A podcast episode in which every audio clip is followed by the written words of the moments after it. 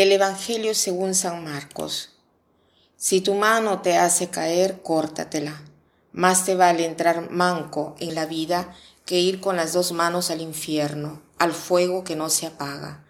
Y si tu pie te hace caer, córtatelo. Más te vale entrar cojo en la vida que ser echado con los dos pies al infierno. Y si tu ojo te hace caer, sácatelo. Más te vale entrar tuerto en el reino de Dios que ser echado con los dos ojos al infierno, donde el gusano no muere y el fuego no se apaga. Todos serán salados a fuego. Buena es la sal, pero si la sal se vuelve sosa, ¿con qué la sazonaréis? Que no falte entre vosotros la sal y vivid en paz unos con otros. La pregunta que quisiera hacer hoy eh, por este, en cuanto se refiere a este evangelio que es bastante duro, es ¿estoy viviendo por el cielo o por otra cosa? Si mi respuesta es vivir no por el cielo, entonces no es mi prioridad más alta el estar con Dios. Entonces podría ser importante mirar honestamente por aquello por el cual estoy viviendo.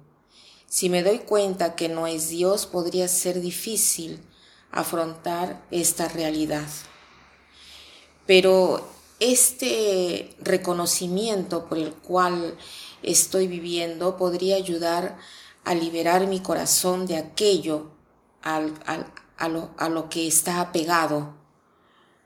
Tantas veces, antes que nos demos cuenta de un apego o algo que no es Dios, eh, esto podría llevarnos lentamente hacia un camino que es el opuesto del paraíso, el infierno. Jesús es el primero que lo ha dicho en este Evangelio.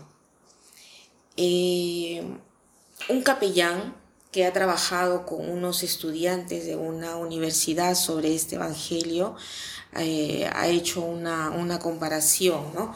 Y ha, traducido este Evangelio de Jesús en algo por el cual se podrían, digamos, eh, referir. Si el, si el, por ejemplo, ¿no? Si, si, si vuestro smartphone, o el teléfono, ¿no? El teléfono celular, eh, los hace apegarse, ¿no? Antes que tener un teléfono ordinario, sin internet ni nada, es mejor entrar en el paraíso con un teléfono así antes que ir al infierno con un teléfono inteligente, ¿no? Eh, es una pena porque eh, estos chicos con un smartphone pueden fácilmente entrar a las páginas de pornografía y obviamente esto compromete el camino hacia Dios. Consideremos entonces hoy ¿Qué cosa puede comprometer nuestro camino hacia Dios y el paraíso? Se necesita un poco de alejamiento de aquello que deseamos más eh, en lugar de Dios.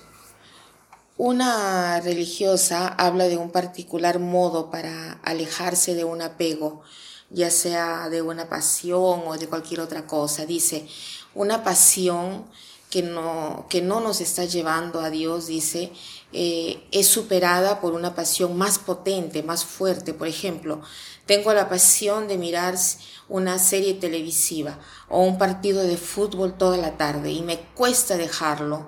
Entonces es importante que exista una pasión más fuerte que me haga desear de ponerla aparte ya sea aquella serie televisiva o aquel fútbol, etcétera, ¿no?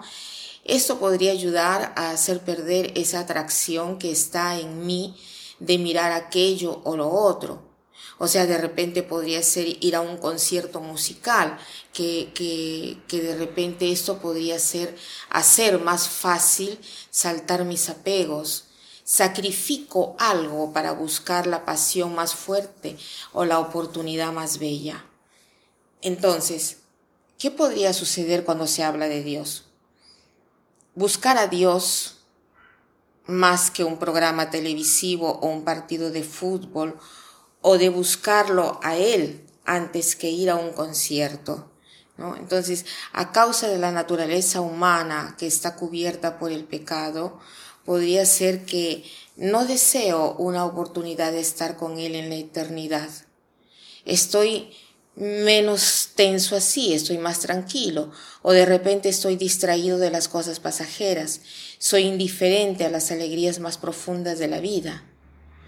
En este Evangelio pienso que Dios nos dice, ¿quieres ir al cielo?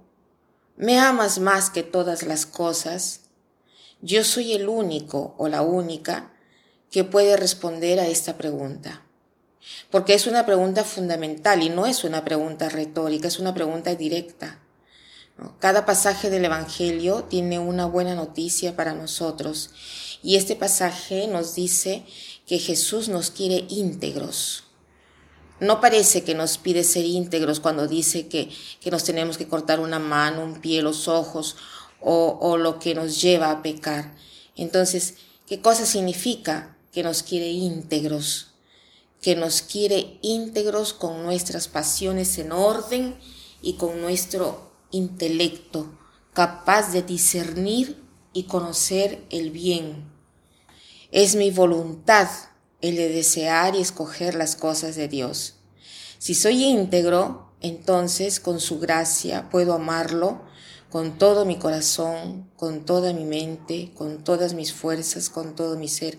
Incluso si no tengo una mano, si no tengo un smartphone, ¿no? Esta es la buena noticia. Que no necesitamos nada para entrar en el reino de los cielos. Dios solo nos quiere a nosotros por nosotros mismos. Entonces, ¿qué cosa te impide de poder llevarte a ti mismo al cielo. Que pasen un buen día.